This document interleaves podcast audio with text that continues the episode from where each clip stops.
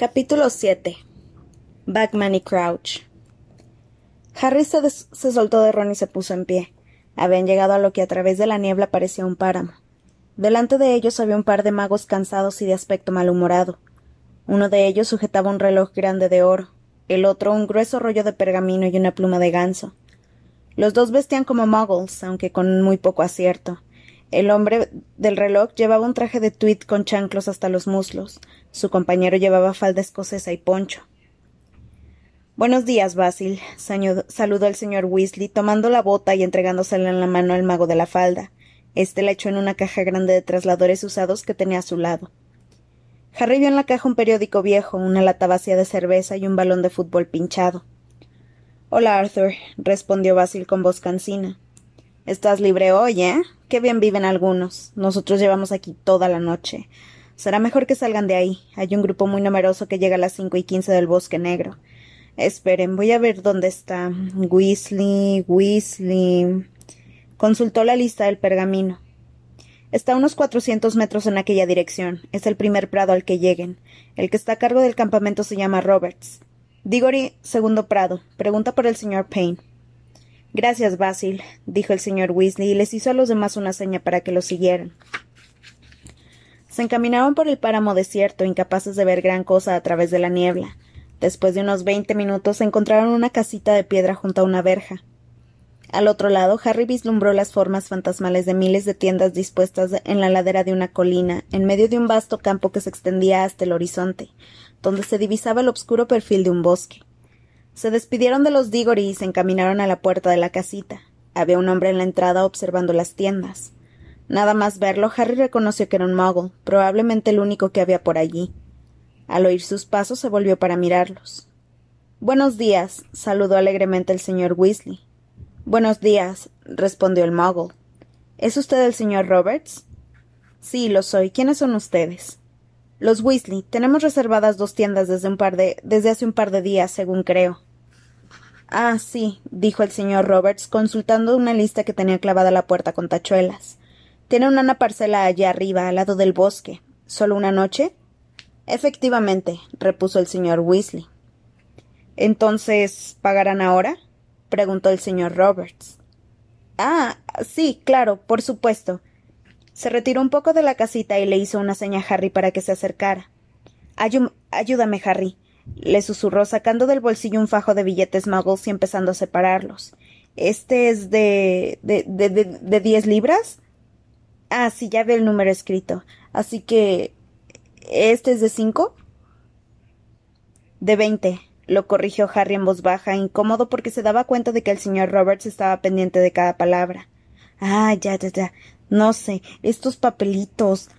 ¿Son ustedes extranjeros? Inquirió el señor Roberts en el momento en que el señor Weasley volvió con los billetes correctos. ¿Extranjeros? repitió el señor Weasley perplejo. No es el primero que tiene problemas con el dinero, explicó el señor Roberts examinando al señor Weasley. Hace diez minutos llegaron dos que querían pagarme con unas monedas de oro tan grandes como tapacubos. ¿De verdad? exclamó nervioso el señor Weasley. El señor Roberts rebuscó el cambio en una lata. El camping nunca había estado así de concurrido, dijo de repente, volviendo a observar el campo envuelto en niebla. Ha habido cientos de reservas. La gente no suele reservar. ¿De verdad? repitió tontamente el señor Weasley, tendiendo la mano para recibir el cambio, pero el señor Roberts no se lo daba. Sí, dijo pensativamente el muggle. Gente de todas partes, montones de extranjeros. Y no solo extranjeros, bichos raros, ¿sabe? Hay un tipo por ahí que lleva falda escocesa y poncho. ¿Qué tiene de raro? preguntó el señor Weasley preocupado. Es una especie de. Mm, no sé, como una especie de concentración, explicó el señor Roberts. Parece como si se conocieran todos, como si fuera una gran fiesta. En ese momento, al lado de la puerta principal de la casita del señor Roberts, apareció de la nada un mago que llevaba pantalones bombachos. Oblíviate, dijo bruscamente, apuntando al señor Roberts con la varita. El señor Roberts desenfocó los ojos al instante, relajó el ceño y un aire de despreocupada ensoñación le transformó el rostro. Harry reconoció los síntomas en los que sufrían una modificación de la memoria.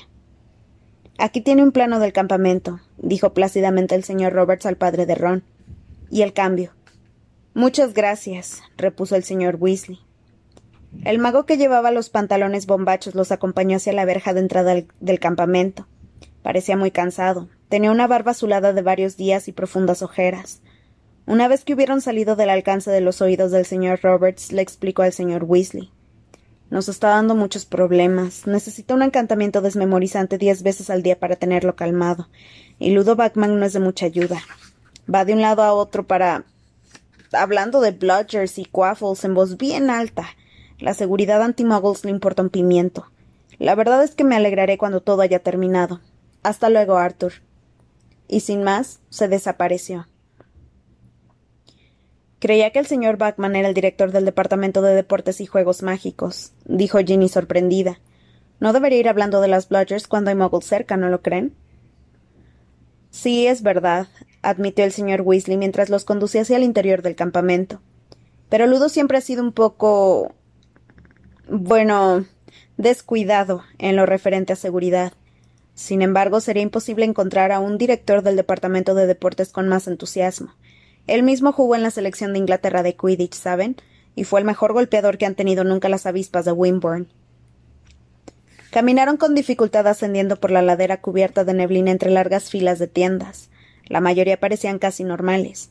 Era evidente que sus dueños habían intentado darles un aspecto lo más mago posible, aunque habían cometido errores al añadir chimeneas, timbres para llamar la puerta o veletas.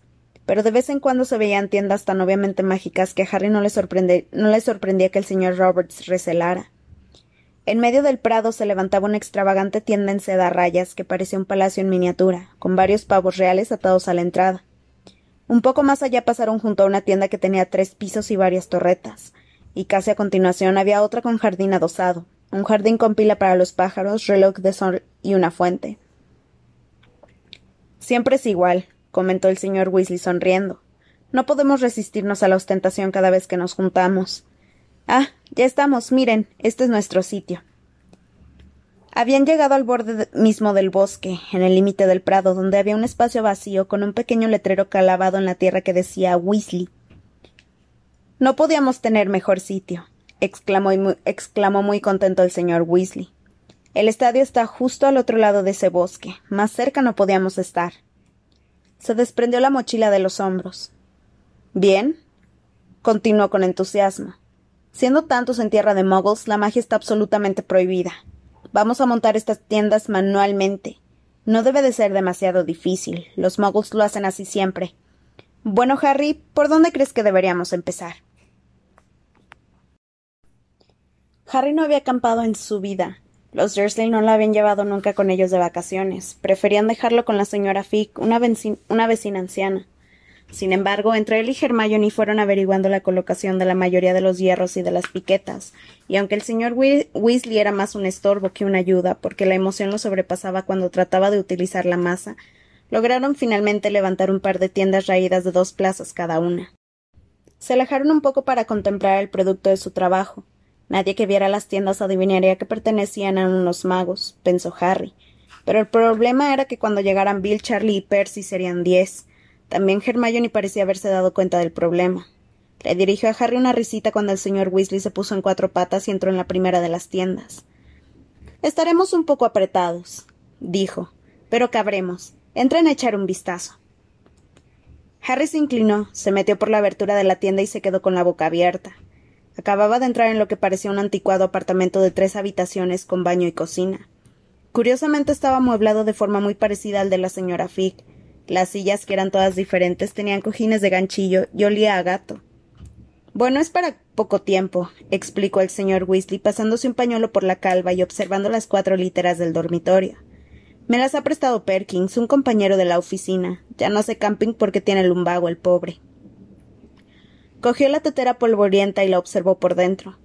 Vamos a necesitar agua. En el plano que nos ha dado el muggle hay señalado una fuente, dijo Ron, que había entrado en la tienda detrás de Harry y no parecía nada asombrado por sus dimensiones internas. Está al otro lado del prado. Bien, ¿por qué no van por agua Harry, Hermione y tú? El señor dijo el señor Weasley entregándoles la tetera y un par de cazuelas. Mientras los demás buscaremos leña para hacer fuego. Pero tenemos un horno, repuso Ron. ¿Por qué no podemos simplemente la seguridad anti-muggles, Ron? le recordó el señor Weasley impaciente ante la perspectiva que tenían por delante. Cuando los muggles de verdad, de verdad acampan, hacen fuego fuera de la tienda. Yo lo he visto. Después de una breve visita a la tienda de las chicas, que era un poco más pequeña que la de los chicos pero sin olor a gato, Harry, Ron y Hermione cruzaron el campamento con la tetera y las cazuelas.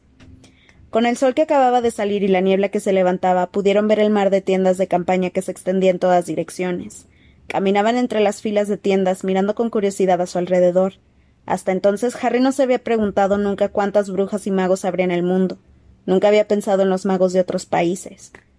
Los campistas empezaban a despertar, y los más madrugadores eran las familias con niños pequeños. Era la primera vez que Harry veía magos y brujas de tan corta edad. Un pequeñín que no tendría dos años estaba gatas y muy contento a la puerta de una tienda con forma de pirámide, dándole con una varita a una babosa, que poco a poco iba adquiriendo el tamaño de una salchicha. Cuando llegaban a su altura, la madre salió de la tienda. ¿Cuántas veces te lo tengo que decir, Kevin? No toques la varita de papá. Acababa de pisar la babosa gigante que reventó. El aire les llevó la reprimenda de la madre mezclada con los lloros del niño.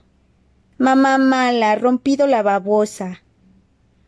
Un poco más allá vieron dos brujitas apenas algo mayores que Kevin.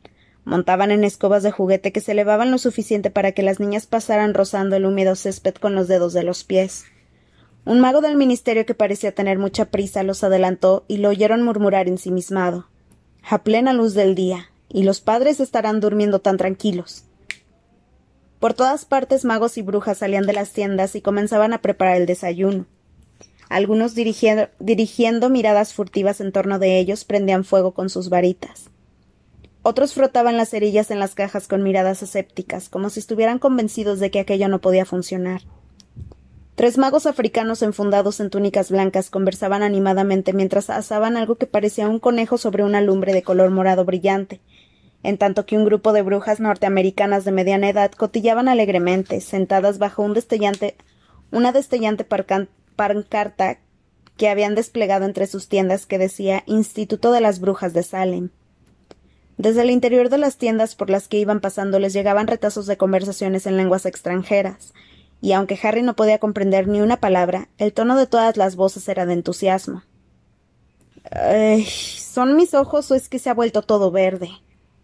Preguntó Ron. No eran los ojos de Ron. Habían llegado a un área en las que las tiendas estaban completamente cubiertas de una espesa capa de tréboles, y daba la impresión de que unos extraños montículos habían brotado de la tierra. Dentro de las tiendas que tenían las portezuelas abiertas se veían caras sonrientes. De pronto oyeron sus nombres a, sus espaldas. Harry, Ron, Hermione. Era Seamus Finnegan, su compañero de cuarto curso de la casa de Gryffindor. Estaba sentado delante de su propia tienda cubierta de trébol, junto a una mujer de pelo rubio cobrizo que debía de ser su madre, y su mejor amigo, Dean Thomas, también de Gryffindor. ¿Les gusta la decoración? preguntó Seamus, sonriendo cuando los tres se acercaron a saludarlos. Al ministerio no le ha hecho ninguna gracia. El trébol es el símbolo de Irlanda. ¿Por qué no vamos a poder mostrar nuestras simpatías? dijo la señora Finnegan. Tendrían que ver lo que han colgado los búlgaros en sus tiendas. Supongo que estarán del lado de Irlanda, añadió mirando a Harry, Ron y Hermione con sus brillantes ojillos. Se fueron después de asegurarle que estaban a favor de Irlanda, aunque, como dijo Ron, cualquiera dice otra cosa rodeado de todos esos. Me pregunto qué habrán colgado en sus tiendas los búlgaros, dijo Hermione. Vamos a echar un vistazo, propuso Harry, señalando una gran área de tiendas que había en lo alto de la, de la ladera, donde la brisa hacía ondear una bandera de Bulgaria roja, verde y blanca. En aquella parte las tiendas no estaban engalanadas con flora, pero en todas colgaba el mismo afiche, que mostraba un rostro muy hosco de pobladas cejas negras. La fotografía, por supuesto, se movía, pero lo único que hacía era parpadear y fruncir el entrecejo. Es Crom, explicó Ron en voz baja. ¿Quién? preguntó Hermione. Crom, repitió Ron. Víctor Crom, el buscador del equipo de Bulgaria. Mm, tiene que de pocos amigos, comentó Hermione observando la multitud de crumbs que parpadeaban ceñudos. ¿Malos amigos? Ron levantó los ojos al cielo. ¿Eso qué más da? Es increíble. Y es muy joven, además. Solo tiene dieciocho años o algo así. Es genial. Esperen esta noche y lo verán. Ya había cola para tomar agua de la fuente, así que se pusieron al final, inmediatamente detrás de dos hombres que estaban enzarzados en una calorada discusión. Uno de ellos, un mago muy anciano, llevaba un camisón largo estampado. El otro era evidentemente un mago del ministerio. Tenía en la mano unos pantalones de mil rayas y parecía a punto de llorar de exasperación. Tan solo tienes que ponerte esto, Archie. Sé bueno. No puedes caminar por ahí de esa forma. El mogul de la entrada ya está receloso. Me compré esto en una tienda de muggles, replicó el mago anciano con testarudez. Los muggles lo llevan. Lo llevan las mujeres muggles, Archie, no los hombres. Los hombres llevan esto, dijo el mago del ministerio, agitando los pantalones de raya. No me los pienso poner, son horribles, declaró indignado el viejo Archie. Me gusta que me dé el aire en mis partes privadas, lo siento. A Hermione le dio tal ataque de risa en aquel momento que tuvo que salirse de la fila y no volvió hasta que Archie se fue con el agua. Volvieron por el campamento caminando más despacio por el peso del agua. Por todas partes veían rostros familiares, estudiantes de Hogwarts con sus familias, Oliver Wood, el antiguo capitán del equipo de Quidditch al que pertenecía Harry, que acababa de terminar en Hogwarts, lo arrastró hasta la tienda de sus padres para que lo conocieran, y le dijo emocionado que acababa de firmar una forma que acababa de firmar para formar parte de la reserva del Puddlemere United. Cerca de allí se encontraron a Ernie Macmillan, un estudiante de cuarto de la casa Hufflepuff, y luego vieron a Cho Chang, una chica muy guapa que jugaba de buscadora en el equipo de Ravenclaw. Cho Chang le hizo un gesto con la mano y le, sonrió. Al devolverle el saludo, Harry se volcó encima un montón de agua. Para que Ron dejara de reírse, Harry señaló un grupo de adolescentes a los que no había visto nunca. ¿Quiénes serán? preguntó. No van a Hogwarts, ¿verdad? Supongo que estudian en el extranjero, respondió Ron. Sé que hay otros colegios, pero no conozco a nadie que vaya a ninguno de ellos. Bill se escribía con un chico de Brasil hace un montón de años. Quería hacer intercambio con él, pero mis padres no tenían bastante dinero. El chico se molestó mucho cuando se enteró de que Bill no iba a ir, y le envió un sombrero encantado que hizo que se le cayeran las, las orejas para abajo como si fueran hojas mustias. Harry se rió y no confesó que le sorprendía enterarse de que existían otros colegios de magia. Al ver a representantes de tantas nacionalidades en el camping, pensó que había sido un tonto al creer que Hogwarts sería el único. Observó que Hermione no parecía nada sorprendida por la información. Sin duda, ella había tenido noticia de otros colegios de magia al leer algún libro. Han tardado siglos, dijo George cuando llegaron por fin a las tiendas de los Weasley. Nos hemos encontrado unos cuantos conocidos, explicó Ron dejando la cazuela. ¿Aún han encendido el fuego? Papá lo está pasando bomba con los fósforos, contestó Fred. El señor Weasley no lograba encender el fuego, aunque no porque no lo intentara. A su alrededor el suelo estaba lleno de fósforos consumidos, pero parecía estar disfrutando como nunca. Vaya, exclamaba cada vez que lograba encender un fósforo, e inmediatamente lo dejaba caer de la sorpresa. Permítame, señor Weasley, dijo Hermione amablemente, tomando la caja para mostrarle cómo se hacía. Al final, al final encendieron fuego, aunque pasó al menos otra hora hasta que se pudo cocinar en él. Sin embargo, había mucho que ver mientras esperaban. Habían montado las tiendas justo delante de una especie de calle que llevaba al estadio, y el personal del ministerio iba por ella de un lado a otro apresuradamente, y al pasar saludaban con cordialidad al señor Weasley. Este no dejaba de explicar quiénes eran, sobre todo a Harry y a Hermione, porque sus propios hijos sabían ya demasiado del ministerio para mostrarse interesados.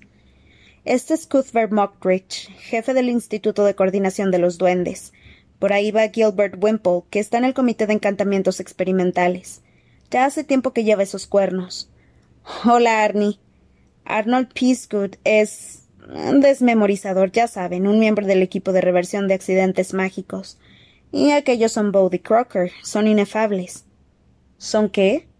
Inefables, del Departamento de Misterios, secreto absoluto. No tengo idea de lo que hacen. Al final consiguieron una buena fogata y acababan de ponerse a freír huevos y salchichas cuando llegaron Bill, Charlie y Percy, procedentes del bosque. Ahora mismo acabamos de aparecernos, papá, anunció Percy en voz muy alta.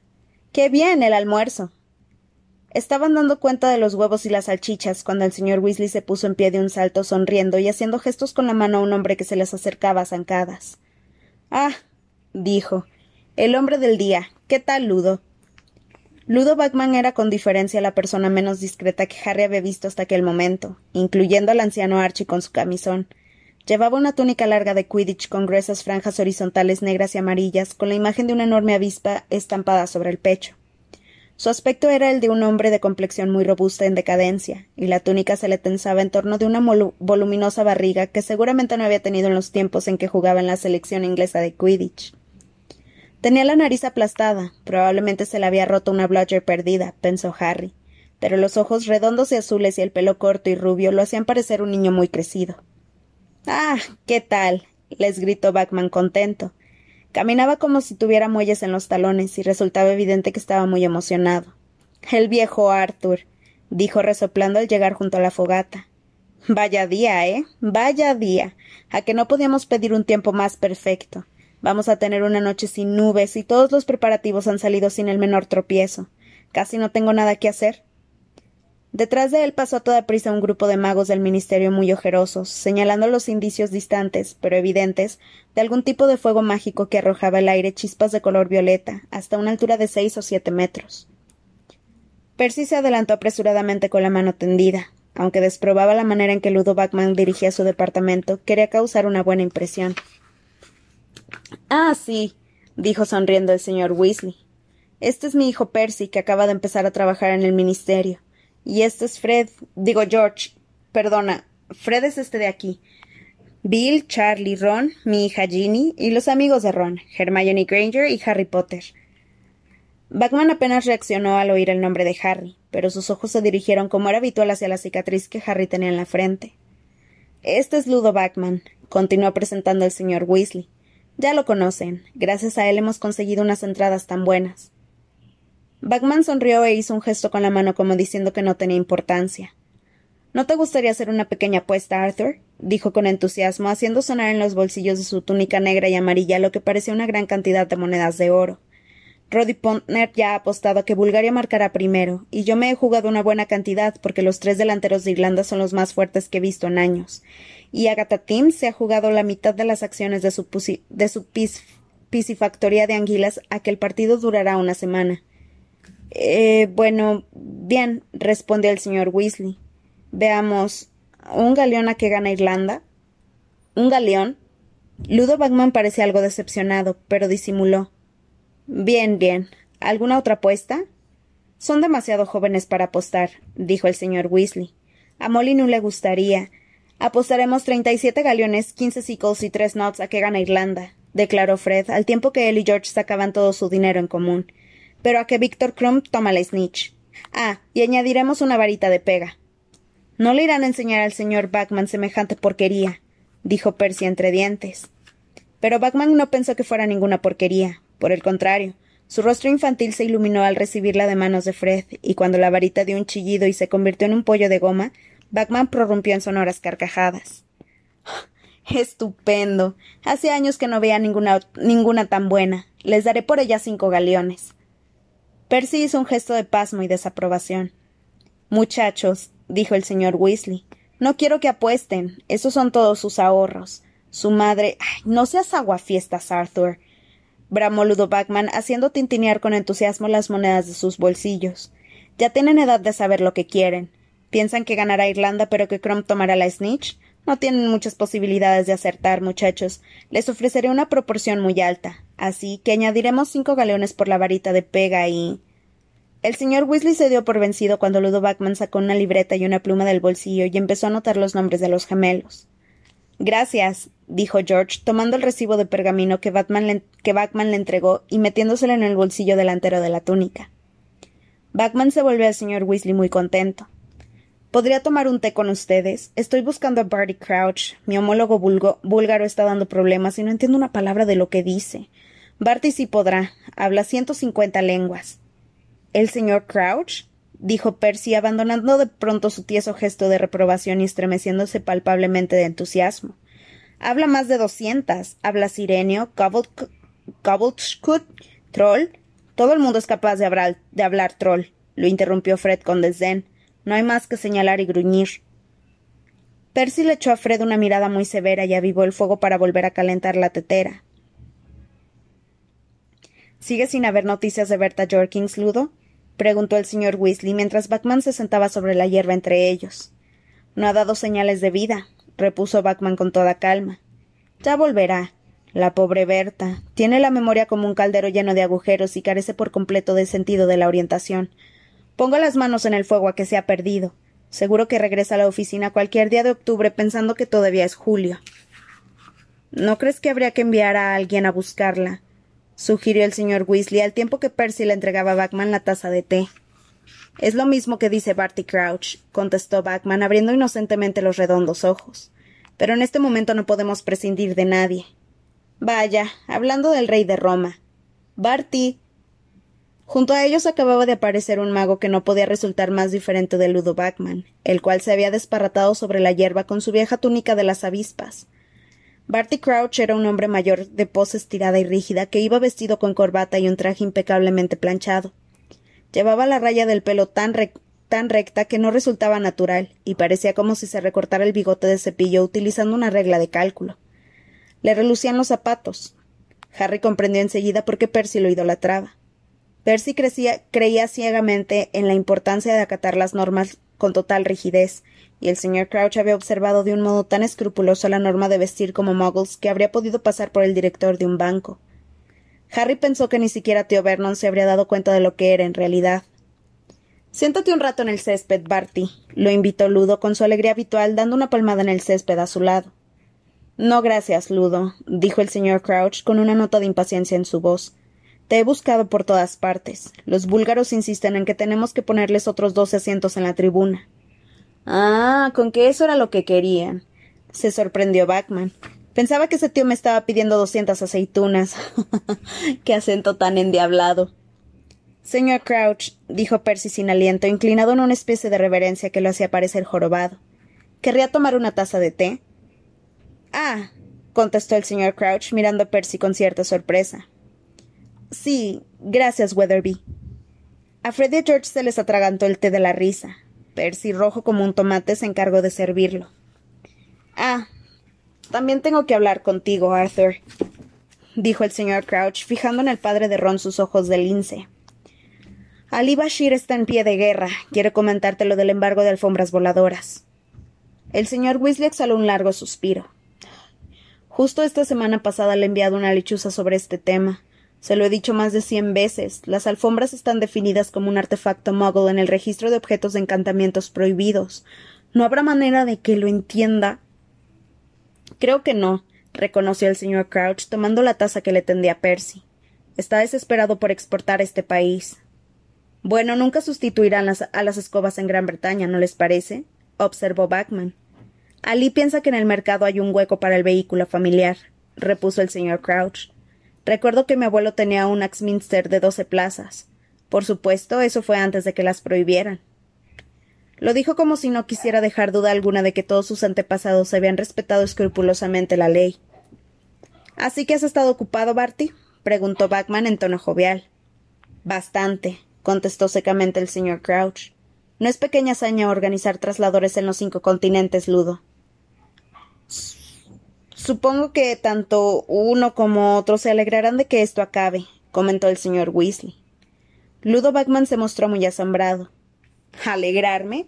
Nunca lo he pasado tan bien, y además no se puede decir que no nos quede de qué preocuparnos, ¿verdad, Barty? Aún hay mucho que organizar, ¿verdad? El señor Crouch levantó las cejas mirando a Bachman. Hemos acordado no decir nada hasta que todos los detalles. Ah, los detalles dijo Bachman, haciendo un gesto con la mano para echar a un lado aquella palabra como si fuera una nube de mosquitos. Han firmado, ¿no es así? Se han mostrado conformes. Te apuesto lo que quieras a que, a que muy pronto estos chicos se enterarán de algún modo. Quiero decir, como es en Hogwarts a donde va a tener lugar Ludo, te recuerdo que tenemos que buscar a los búlgaros, dijo de forma cortante el señor Crouch. Gracias por el té, Weatherby. Le devolvió a Percy la taza que continuaba llena y aguardó a que Ludo se levantara. Apurando el té que le quedaba, Bachman se puso en pie, de pie con esfuerzo, acompañado del tintineo de las monedas que llevaba en los bolsillos. Hasta luego, se despidió. Estarán conmigo en la, en la tribuna principal. Yo seré el comentarista. Saludó con la mano. Barty Crouch hizo un breve gesto con la cabeza y tanto uno como otro se desaparecieron. ¿Qué va a pasar en Hogwarts, papá? preguntó Fred de inmediato. ¿A qué se referían? No tardarán en enterarse, contestó el señor Weasley sonriendo. Es información reservada hasta que el ministro juzgue conveniente levantar el secreto, añadió Percy fríamente. El señor Crouch ha hecho lo adecuado al no, querer revelar nada. Ugh. Cállate, Weatherby, le espetó Fred. Conforme avanzaba la tarde, la emoción aumentaba en el camping, como una neblina que se hubiera instalado allí. Al obscurecer, el aire aún estival vibraba de expectación, y cuando la noche llegó como una sábana a cubrir a los miles de magos, desaparecieron los últimos vestigios de disimulo. El ministerio parecía haberse resignado ya a lo inevitable, y dejó de reprimir los ostensibles indicios de magia que surgían por todas partes. Los vendedores que aparecían a cada paso con banderas o empujando carros en los que llevaban cosas extraordinarias, escarapelas luminosas, verdes de Irlanda y rojas de Bulgaria, que gritaban los nombres de los jugadores, sombreros puntiagudos de color verde adornados con tréboles que se movían, bufandas del equipo de Bulgaria con leones estampados que rugían realmente, banderas de ambos países que entonaban el himno nacional cada que se las agitaba, miniaturas de saetas de fuego que volaban de verdad y figuras coleccionables de jugadores famosos que se paseaban por la palma de la mano en actitud jactanciosa. He ahorrado todo el verano para esto, le dijo Ron a Harry mientras caminaban con Hermione entre los vendedores comprando recuerdos. Aunque Ron se compró un sombrero con tréboles que se movían y una gran escarapela verde, adquirió también una figura de Victor Crumb, el buscador del equipo de Bulgaria. La miniatura de Crumb iba de un lado para otro en la mano de Ron, frunciendo el entrecejo ante la escarapela verde que tenía, que tenía delante. Vaya, miren esto. exclamó Harry, acercándose rápidamente hacia un carro lleno de montones de unas cosas de metal que parecían prismáticos, excepto en el detalle que estaban llenos de botones y ruedecillas. Son omniculares explicó el vendedor con entusiasmo.